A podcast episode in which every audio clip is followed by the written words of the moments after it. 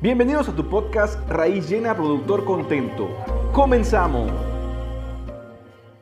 Amigos de Agrocreps, es un gusto saludarles de nueva cuenta. Hoy en Martínez de la Torre, es aquí precisamente en la capital de los cítricos. Y esta mañana nos acompaña el ingeniero Joe Benny Libreros, a quien le doy la más cordial bienvenida a este pequeño podcast Raíz Llena Productor Contento.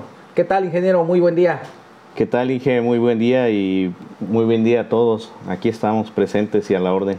Muchísimas gracias por aceptar esta invitación a esta pequeña charla en la que pues bueno vamos a, tocar puntos muy importantes sobre todo en el cultivo de cítricos como pues ya bien es conocido o sabido en gran parte del mundo. Eh, Martínez de la Torre es un lugar eh, próspero para esta producción de cítrico y bueno, qué decirlo, que, usted cuenta con mucha experiencia en el ramo y bueno, quisiéramos que nos eh, pues brindara un poco de información de los trabajos que viene realizando ¿no? en este maravilloso cultivo de, los cítricos.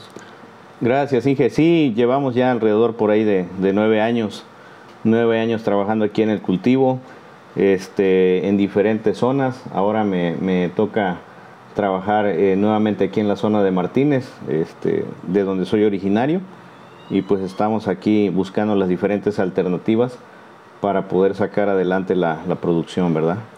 Perfecto, Inge. Bueno, en su amplia experiencia en el manejo de este cultivo, eh, ¿cuál ha sido su recomendación eh, para un establecimiento como tal en un nuevo cultivo? Sí, mira, Inge, nosotros eh, para establecer eh, eh, un, nuevo plantío de, lima persa, este, siempre tratamos de buscar un buen vivero, primero que nada, para, poder este, tener una planta de, calidad. Con esto no quiero decir que propiamente sea certificado, solamente que, cuente con las características fitosanitarias y de calidad que, se ocupa, ¿verdad?, para, para obtener una buena planta. Sí, dado que la zona de Martínez de la Torre cuenta con, muy buenos eh, suelos y clima para el desarrollo de, este cultivo, ¿verdad? Eh, posteriormente, una vez que selecciona uno ya la, planta este, a, ser este, sembrada, eh, busca uno un paquete tecnológico para poder iniciar el, proceso de, siembra y con esto a su vez pues garantizar el éxito de la plantación. Muy bien, Inge. ¿Y cuáles son las principales variedades o características este, adecuadas pues para establecer un cultivo de cítricos en esta zona de Martínez de la Torre, aquí en el estado de Veracruz? Ah, bien. Todo comienza este, identificando primero que nada el tipo de suelo que, vamos a, o que tenemos ¿no? para establecer el cultivo. ¿sí? Una vez teniendo el, tipo de suelo, eh, que esto lo logra uno mediante un análisis, este, de suelo, eh, pues ya nos indica el tipo de patrón en este caso que es el más eh, viable para hacer la plantación. ¿sí? Eh, realmente aquí en la zona de, Martínez pues contamos con suelos en su mayoría arenosos y, un poco francos arcillosos. ¿no? generalmente los patrones más utilizados aquí en la zona es el swingle, el vulcameriano, y también el naranjo este, agrio o cucho que le llamamos este, tradicionalmente. Ok. Eh, bueno, sugiriendo el tema de suelos, ¿cuál es el, apto en condiciones alcalinas o ácidas para establecer este cultivo, Inge? Pues aquí en la zona realmente eh, los tipos de suelo que hay o que predominan son eh, ligeramente ácidos, ¿sí? Son ligeramente ácidos es el que, es el que predomina y, se hemos visto que se ha adaptado muy bien la planta a ese tipo de suelo. Son ligeramente ácidos y en condiciones de textura, arenas negras que le comentamos. Principalmente. Exactamente. Es un rango de 5.5, 6 quizás. Sí, eh, puede ser entre 5.5 a 6.5. Perfecto. Bueno, esas es el, las condiciones idóneas, digamos, para establecer un buen cultivo de cítricos en esta zona, ¿no? Exactamente. Bien, Inge, en relación al establecimiento como tal del cultivo, eh, ¿cuál es la densidad de plantación que ustedes sugieren? Miren, depende de la, del área disponible para sembrar, ¿sí? Eh, con esto voy a que si es un productor eh, pequeño, generalmente la recomendación es bueno, las recomendaciones son altas densidades, ¿sí?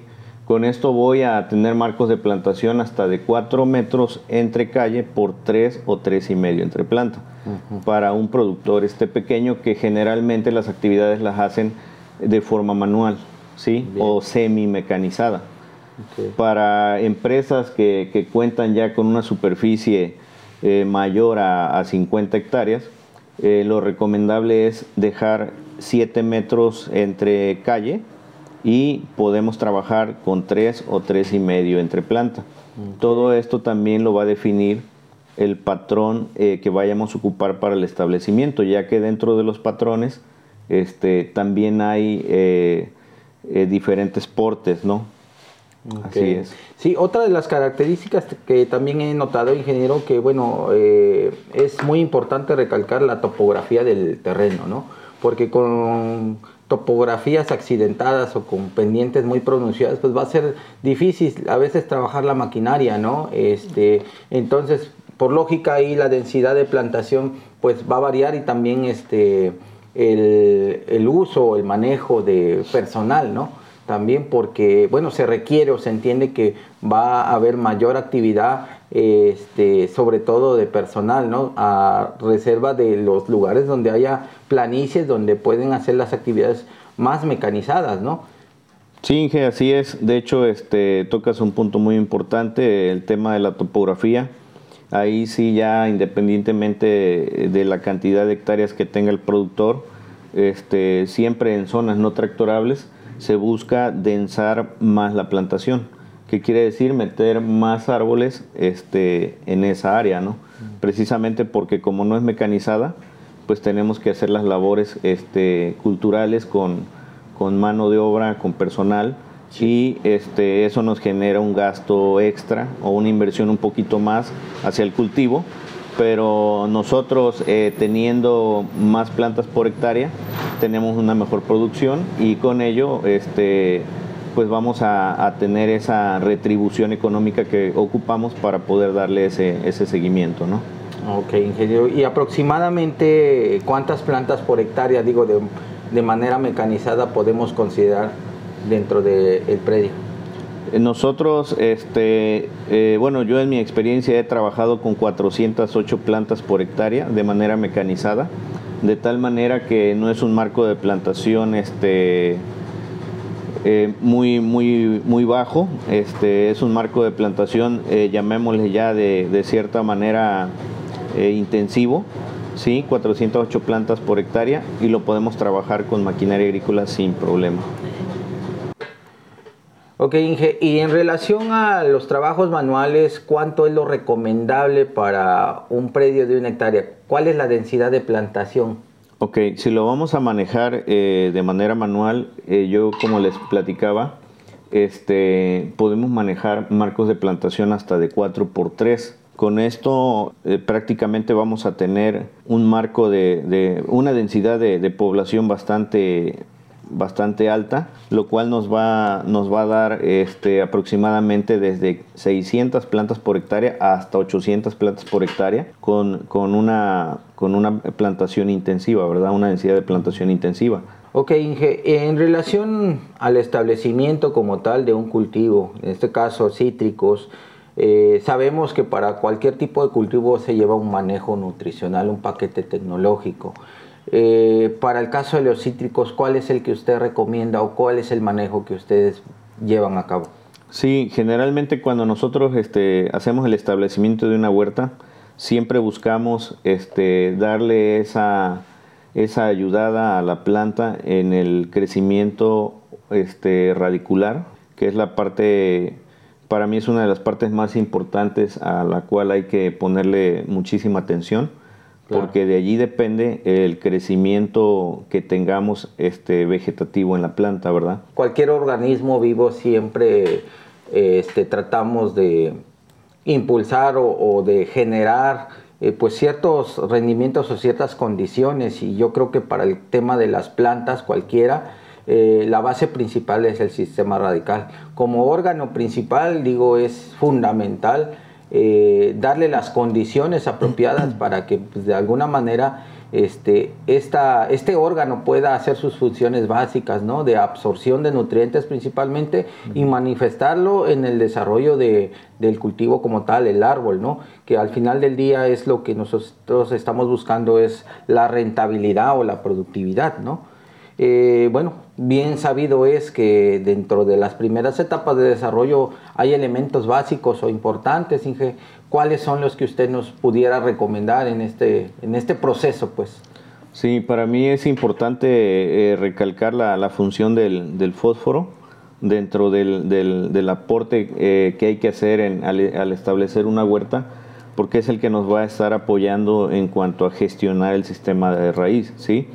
También eh, la parte importante de, apoyar con ácidos fúlbicos, húmicos, este, eh, es muy, muy importante ya que con ello eh, mejoramos la disponibilidad de los nutrientes en el suelo. ¿sí?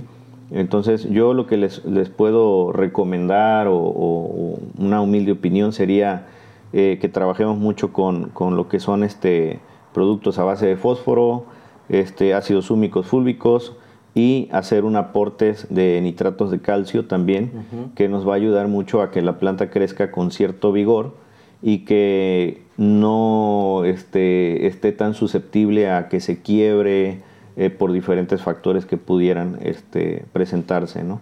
Ok, Inge, pues este, excelente comentarios y retroalimentando también a todos los productores o, y gente que nos escucha, ¿no? A través de este medio. Eh, Dentro de este proceso, como bien ya lo comentábamos acertadamente, la parte nutricional es básica e importante. Esto con el objetivo obviamente de alcanzar eh, buenos rendimientos, pero creo que es fundamental también eh, conocer las fechas idóneas para hacer un buen trasplante. Eh, bajo su experiencia, ingeniero, ¿qué meses recomienda usted se pueda hacer un buen trasplante para obviamente adquirir las condiciones apropiadas para que la planta pueda desarrollar.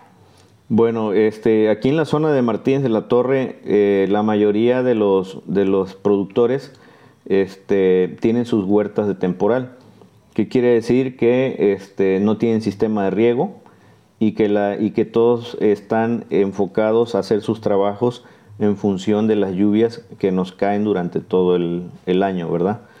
Para nosotros, este, los meses más idóneos para poder hacer la siembra eh, comienzan a partir de mayo hacia todo el resto del año. O sea, prácticamente de, mayo a diciembre podemos nosotros trabajar en, en resiembras. Claro está que, hay que ir, este, pues, estar al pendiente de las lluvias que caigan eh, durante ese tiempo para poder enfocar o canalizar la plantación, eh, la siembra, perdón, este, hacia esas este, fechas, ¿no? Sí, sobre todo concentrados en que hay mayor cantidad de humedad residual, ¿no? Que eso nos va a favorecer, pues, que la planta sufra un menos estrés, ¿no? Sobre todo hídrico, porque pues viene de un proceso a que lo que va a ser un trasplante, ¿no? Entonces debemos de garantizar precisamente este, el éxito total, ¿no? De, este trasplante, ¿no? Eh, posterior a ello, pues lo que se va apuntalando y dirigiendo es el crecimiento, el desarrollo del cultivo, pues para obviamente tener una, una buena cosecha. Pero pues, ¿qué tiempo debemos de esperar, ingeniero, para que después del trasplante podamos ya empezar a, a recoltar nuestros primeros frutos? Bueno, Inge, mira, hoy en día existen eh, diferentes eh, clones, le llamamos así, eh, de, de, lima persa, que en muchos de ellos este, se puede ver una variación en cuanto a inicios de cosecha, ¿sí? Entonces, depende del clon que uno elija para establecer, es más o menos el tiempo que te va a tardar en, iniciar su producción, ¿sí? Pero podemos ver eh, ya hoy en día que a partir del, de un año y medio este, ya empieza a haber eh, fructificación por parte de la planta, eh, no es de gran importancia económica por el volumen que te da, más sin embargo, pues los árboles ya empiezan a ensayar, como aquí nosotros este, le decimos. este, generalmente nosotros la primer cosecha eh, económicamente representativa la vemos por allí de los dos años y medio hasta los tres años. ¿sí? Ya es una cosecha en forma, que estamos hablando que, que, ya una hectárea, este, pues te, te, te, puede ya ir dando unos 7 toneladas este, aproximadamente, ¿sí? Por año. Ya eso ya es una cosecha representativa para, para nosotros. Y de ahí, conforme va, va pasando los meses o los años, eh, la producción va a ir incrementando. Ok, ingeniero, ¿no? Y bueno, en relación a los rendimientos, como bien lo mencionaba, un rendimiento en los primeros tres años, hablar de 7 toneladas anuales, porque es así como lo vienen este, valorando. Eh, ¿Qué nutrición es adecuada o apropiada para seguir incrementando estos rendimientos, ingeniero? Sí, miren, eh, realmente se desarrolla un programa anual, ¿sí? donde, donde nosotros, por ejemplo, ya teniendo la planta este, con edad productiva, este, hacemos programas de inducciones. Generalmente nosotros trabajamos principalmente con, con tres durante el año, ¿sí? La, la, primera realmente se da de manera natural, no es tanto así como una inducción forzada. Es una, esa, esa, es una floración natural y esa nosotros aquí en la zona de Martínez la vemos sobre los meses de a mediados de enero y febrero prácticamente. ¿sí? Nosotros ahí tenemos una, una primer, un primer flujo de floración que naturalmente nos los da la planta y nosotros ahí prácticamente apoyamos con microelementos, este, nitratos de calcio, eh, prácticamente eh, fertilizantes que nos ayudan a tener un buena, una buena floración y un buen amarre, ¿verdad? Ok. Posterior a eso tenemos un, una, inducción eh, por allí de, marzo y abril, con la cual eh, nosotros buscamos este, sacarle flores a la planta, ahí sí es una inducción forzada, para nosotros tener cosechas por allí de los meses de agosto, que es cuando vuelve a, tener un precio más, más significativo la fruta, ¿sí? Y, mi, y la, tercera este, inducción o, o floración que nosotros buscamos es precisamente la de septiembre y octubre que es para tener fruta en, los, en el primer trimestre del, año siguiente, ¿no? Que es cuando tiene un valor mucho mayor, es donde, donde se obtienen este, el, precio por kilo de fruta más, más, este, más fuerte y este, pues es donde nosotros le metemos también este, mayor inversión. ¿no? Sí, ok, se entiende prácticamente el proceso que conlleva pues a llevar una, un huerto con sus mayores rendimientos posibles, ¿no? Este, es sin duda eh, importante también mencionar el control de plagas y enfermedades que se pudieran suscitar durante todo este proceso, ¿no? Si nos podía platicar un poquito, ingeniero, de cuáles son las, las plagas terribles, ¿no? En este cultivo y cómo las controlamos. Sí, definitivamente. Al, ser un cultivo este, perenne y, al tener eh, producción de limón durante todo el año, este, pues las plagas están a la orden del día, ¿verdad? Cuando nosotros empezamos un ciclo de, producción, pues empezamos con la estimulación de la, planta. Al, empezar ese, ese, proceso, lo que, lo que vamos a lograr nosotros es este, sacar floración, pero también sacamos brotes vegetativos, que es con los cuales la planta pues se va este, pues ayudando para poder mantener eh, la carga de fruta que, va a tener en, en próximos meses y, eh, por ejemplo, si nosotros eh, desarrollamos la, inducción y tenemos floración, la primera enfermedad que se nos va a venir a presentar puede ser botritis o puede ser antragnosis. ¿sí? Esa, esa enfermedad es, es, muy, muy, muy fuerte y es eh, de una representación económica bastante, bastante delicada porque pues es la que nos puede mermar significativamente la producción de esa, de esa inducción o de, nos va a mermar la cosecha, ¿no? Prácticamente. Claro, en este caso hay que ser muy observador, ¿no? Monitorear constantemente el huerto, el predio como tal y estar también, yo creo que a expensas de las condiciones climáticas, digo, son muchas de las veces variables que uno no puede controlar, ¿no? Pero más sin embargo sabemos o entendemos que hay diferentes ingredientes activos que nos ayudan a contrarrestar este tipo de enfermedades que se nos pudieran manifestar o presentar, ¿no? Eh, en este caso, ¿qué sería lo más viable, lo más recomendable, Inge, para contrarrestar este tipo de enfermedades fungosas? Sí, miren, eh, para empezar yo les sugiero que, que, por muy pequeño o grande que sea la extensión que se está cultivando, este, contemos con un monitoreador, o sea, una persona que esté eh, prácticamente dándole seguimiento al tema de plagas y enfermedades en la, finca. Este, esta persona tiene que, tiene que andar eh, supervisando, revisando y este, pues analizando cada, cada área, cada sección donde podamos identificar este, problemas fitosanitarios como, como el que estamos hablando, ¿verdad? Claro. Para mí este, es importante mencionar el, el, trabajo de un monitoreador porque pues de ahí depende eh, prácticamente lo que nos vaya a costar el poder eh, prevenir, este, controlar o erradicar el problema que tengamos, ¿verdad?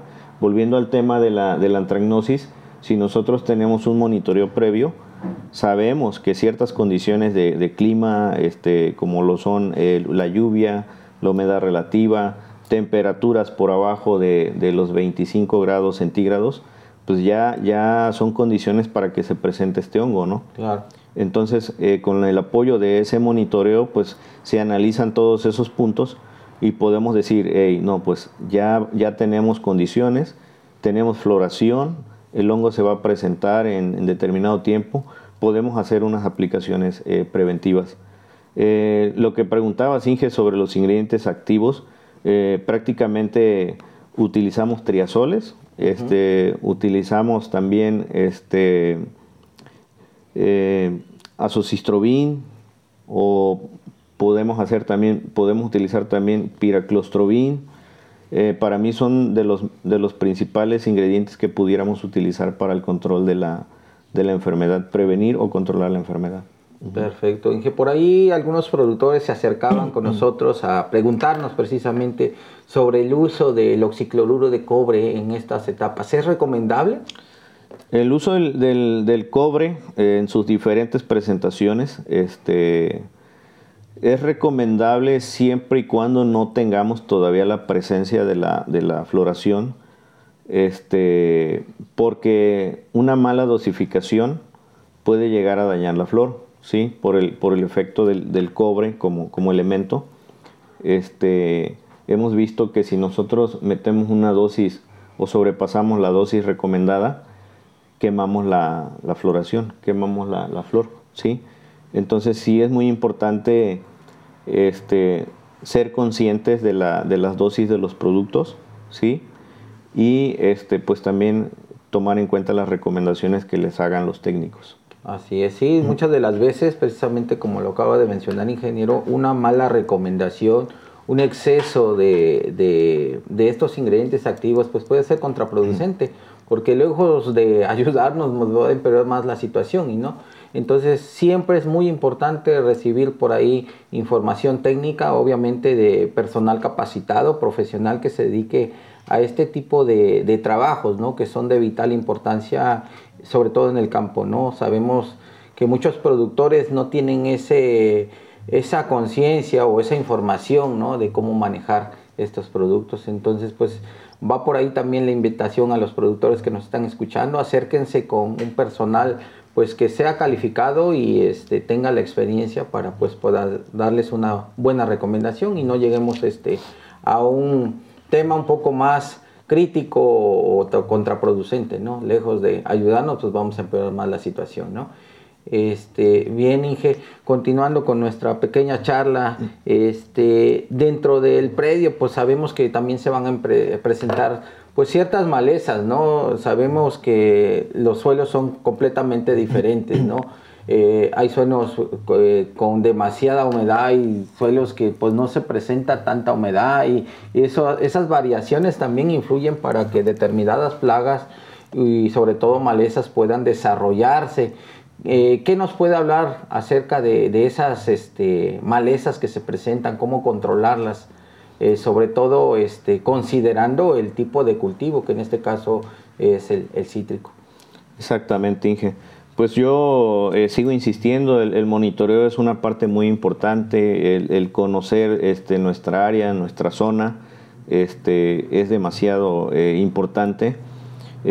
Nosotros lo que hacemos es, al igual que con el monitoreo de plagas, pues hacemos un monitoreo de, malezas, ¿verdad?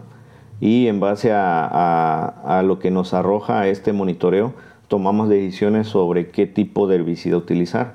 Si utilizamos algún herbicida de contacto o algún otro herbicida que sea sistémico o traslaminar, ¿verdad? Sí, todo eso en función de la maleza que, tengamos. O también está la alternativa de utilizar este, los preemergentes, ¿sí? Para poder tener este, un campo más, más limpio, ¿verdad? Pero eh, volvemos a lo mismo, hay que, hay que capacitarse, hay que informarse porque no aplica para todo tipo de, de terrenos porque influye mucho, por ejemplo, la topografía, y como tú ya lo comentaste, Inge, también el tema de la humedad que pudiera acumularse en un suelo o en otro, pues es muy variable, ¿no? Así es. Más sin embargo, este, eh, hay que hacer el monitoreo y en función de eso podemos tomar este, buenas decisiones para, el control de malezas. Lo que sí les puedo yo sugerir es que no eh, repitan eh, los ingredientes activos, hay que estarlos rotando. O sea, no, no, no vamos a estar utilizando siempre herbicidas de contacto o siempre sistémicos, sino hay que hacer una rotación de, de, productos, de herbicidas, para poder este, evitar la resistencia en, en dichas este, malezas. Ok, ingeniero.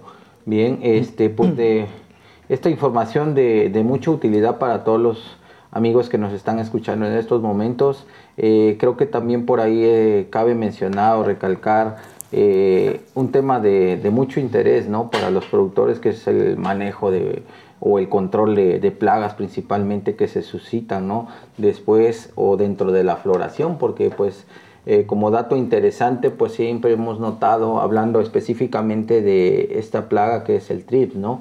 Este, que pues gran daño considerable ocasiona en los huertos, ocasionando esto obviamente la baja productividad o rentabilidad dentro del, mismo cultivo. ¿Qué nos puede hablar acerca de esta plaga, este Inge? Yo lo que les, puedo comentar es que esta plaga este, cada vez ha sido más, más este, fuerte su presencia, ¿sí? Y que también por el, el mal manejo que se ha tenido, este, se ha ido reproduciendo y adaptando cada vez más a, diferentes escenarios.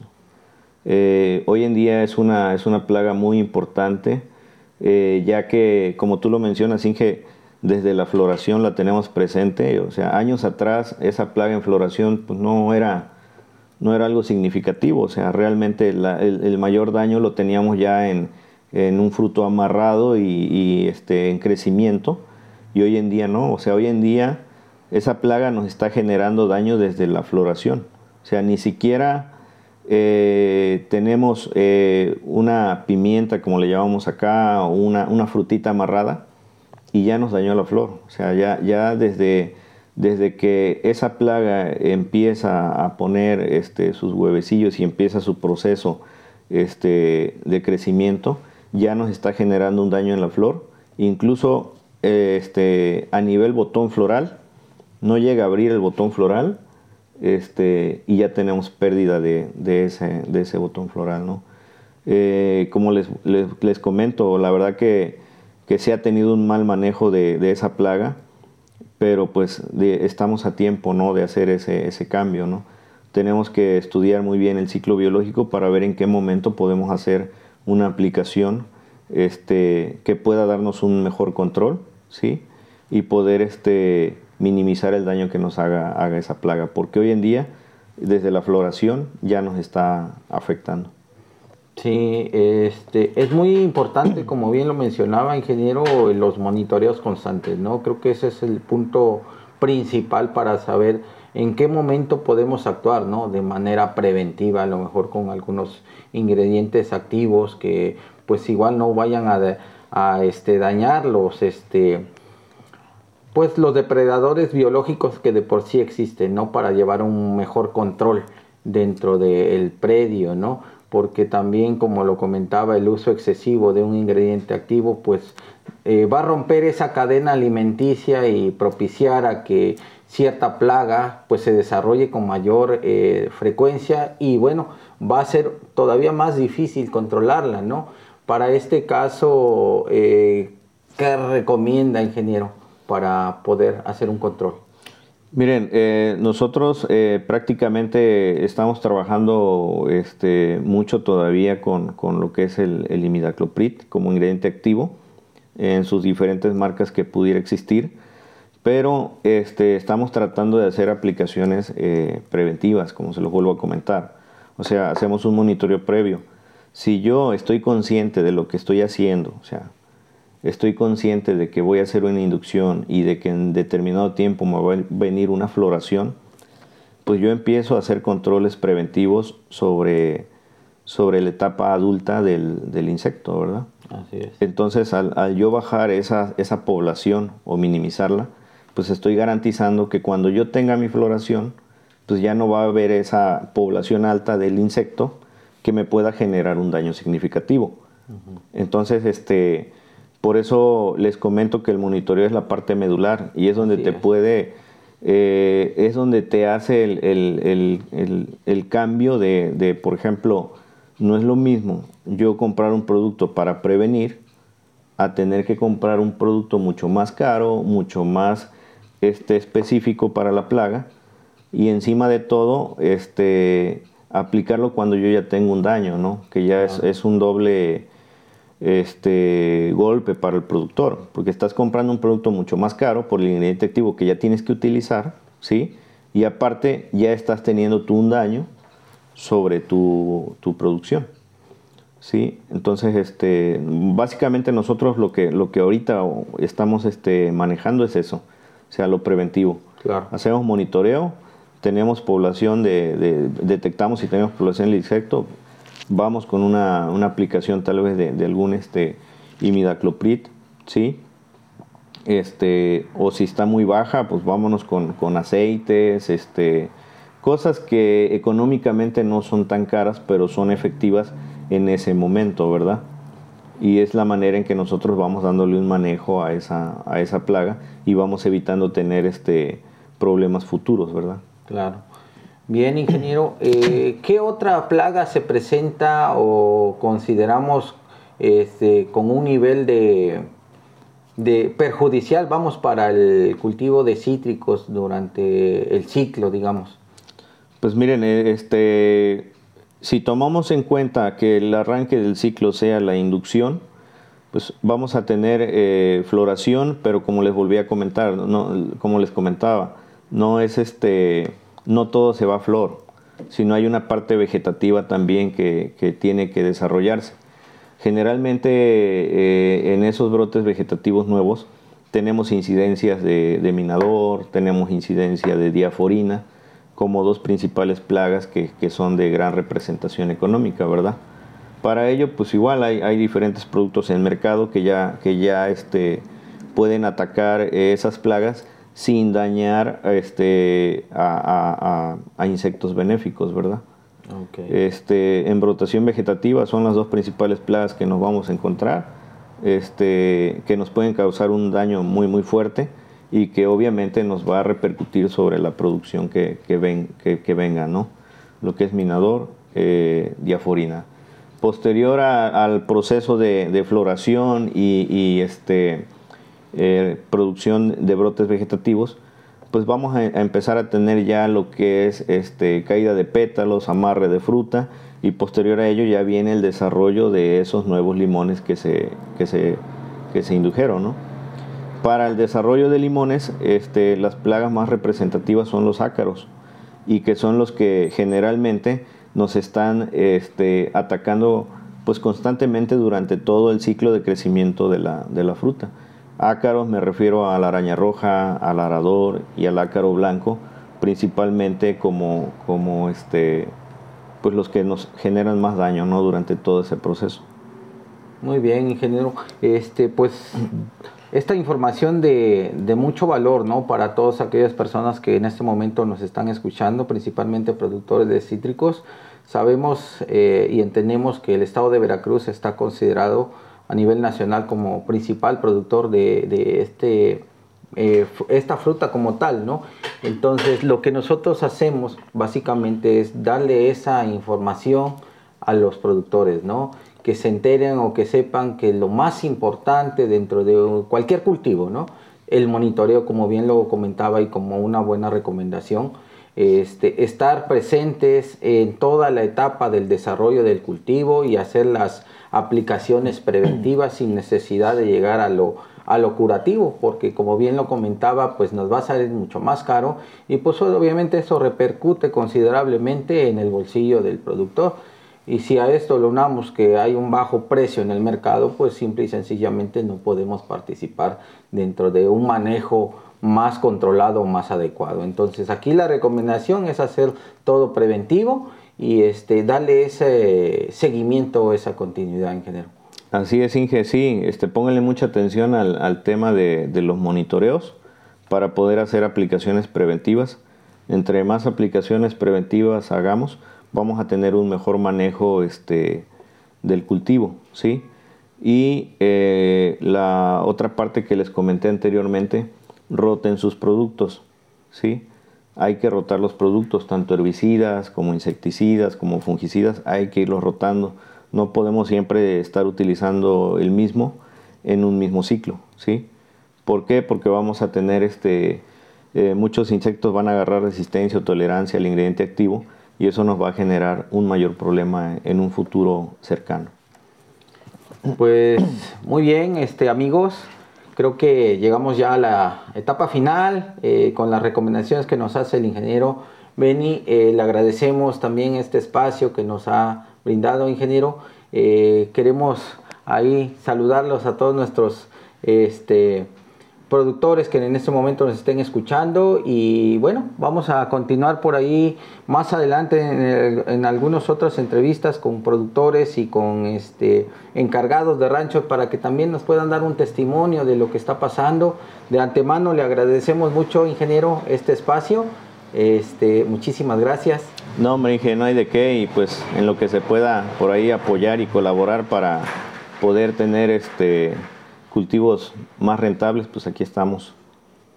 Pues muchísimas gracias. Saludos, nosotros somos Agrocreps. Esto fue Raíz Llena Productor Contento. Nos vemos en el siguiente capítulo y recuerda que Agrocreps es la solución para un campo más productivo.